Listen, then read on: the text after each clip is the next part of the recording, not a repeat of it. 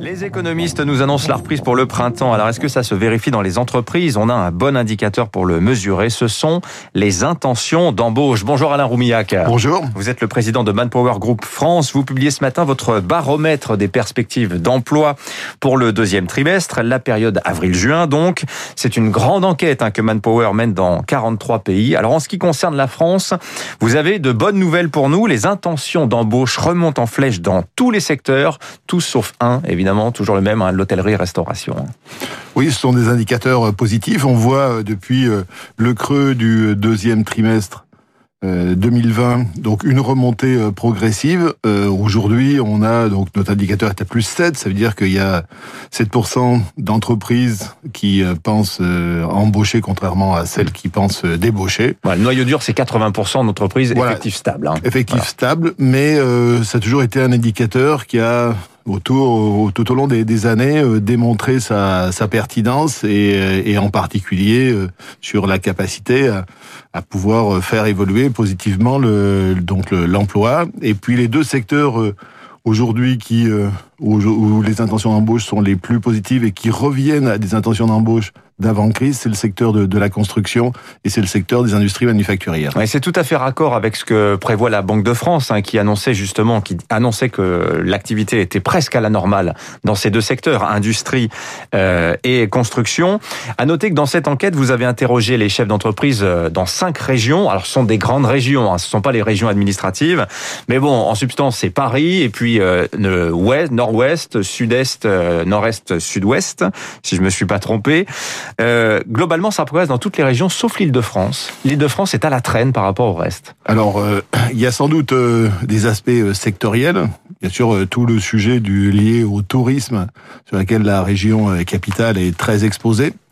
et puis, sans doute aussi qu'il y a un certain nombre d'entreprises, en tout cas que moi je rencontre, qui aujourd'hui se posent la question de la localisation de leurs emplois et que sans doute aussi euh, cette crise les pousse à sans doute privilégier des emplois en région plutôt qu'en Île-de-France avec les contraintes qui sont celles des, euh, des transports et sans doute aussi que euh, avec les notions de de télétravail, il y a plus mmh. en plus de gens qui ont envie d'aller en dehors des grands centres urbains et en dehors de, de Paris. Donc, ce qui sans doute les deux phénomènes donc euh, explique pourquoi est-ce qu'aujourd'hui on a une baisse d'intention d'embauche sur l'île de France. Alors justement, vous avez interrogé les, les, employeurs sur cette question du télétravail. Ils le voient comme quelque chose qui est voué à se pérenniser.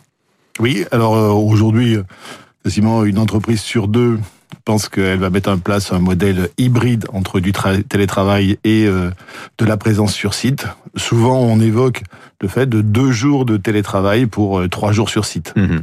Alors, vous avez aussi interrogé les chefs d'entreprise sur la vaccination. Et là, on note une assez grande différence avec ce qui se passe dans d'autres pays. Je pense notamment aux États-Unis. Euh, globalement, les chefs d'entreprise français n'ont pas vraiment l'intention de s'en occuper, de poser des questions à leurs, euh, à leurs salariés. Ça reste un sujet, la vaccination, qui est considéré comme de l'ordre du privé. Alors d'abord, il y a la notion de, de, données médicales personnelles et sur laquelle il faut qu'on soit euh, extrêmement prudent. Euh, et puis euh, ensuite, il y a sans doute peut-être la question de la responsabilité donc du chef d'entreprise au cas quelque chose se passerait moins bien. Donc effectivement, aujourd'hui, puis peut-être aussi lié à ce qu'ont été euh, les difficultés de démarrage de la vaccination, c'est de dire bon, on va peut-être attendre que les choses se stabilisent avant de s'y impliquer nous-mêmes.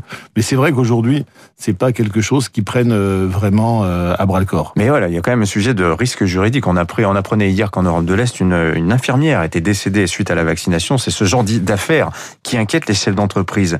Chose intéressante, comme ce baromètre, il est international, ça permet à la France de se situer par rapport aux autres. À noter que sur 43 pays, il y en a 33 qui annoncent des prévisions nettes d'emploi positives. La France, avec ses 7%, euh, se situe dans le milieu de tableau, on va dire au 15e rang. On est très très loin des leaders, hein. Taïwan, les États-Unis, où là vraiment les intentions d'embauche remontent en flèche. En revanche, par rapport à nos voisins européens, on est pas mal parce que on regarde l'Espagne, on regarde l'Italie, on regarde le Royaume-Uni.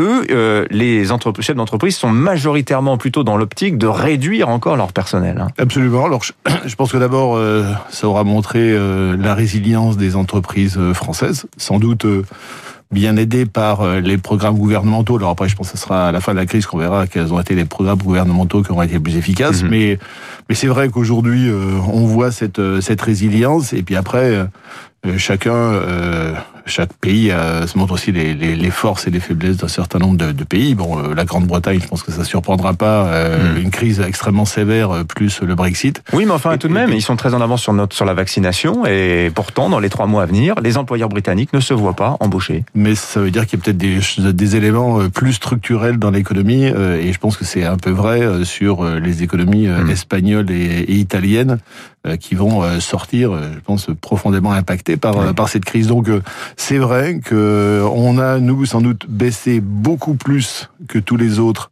au deuxième trimestre de l'an dernier. C'est ce que nous nous avons vu sur notre activité entre autres de, travail temporaire qui a, baissé avec un, degré très très supérieur à partout ailleurs.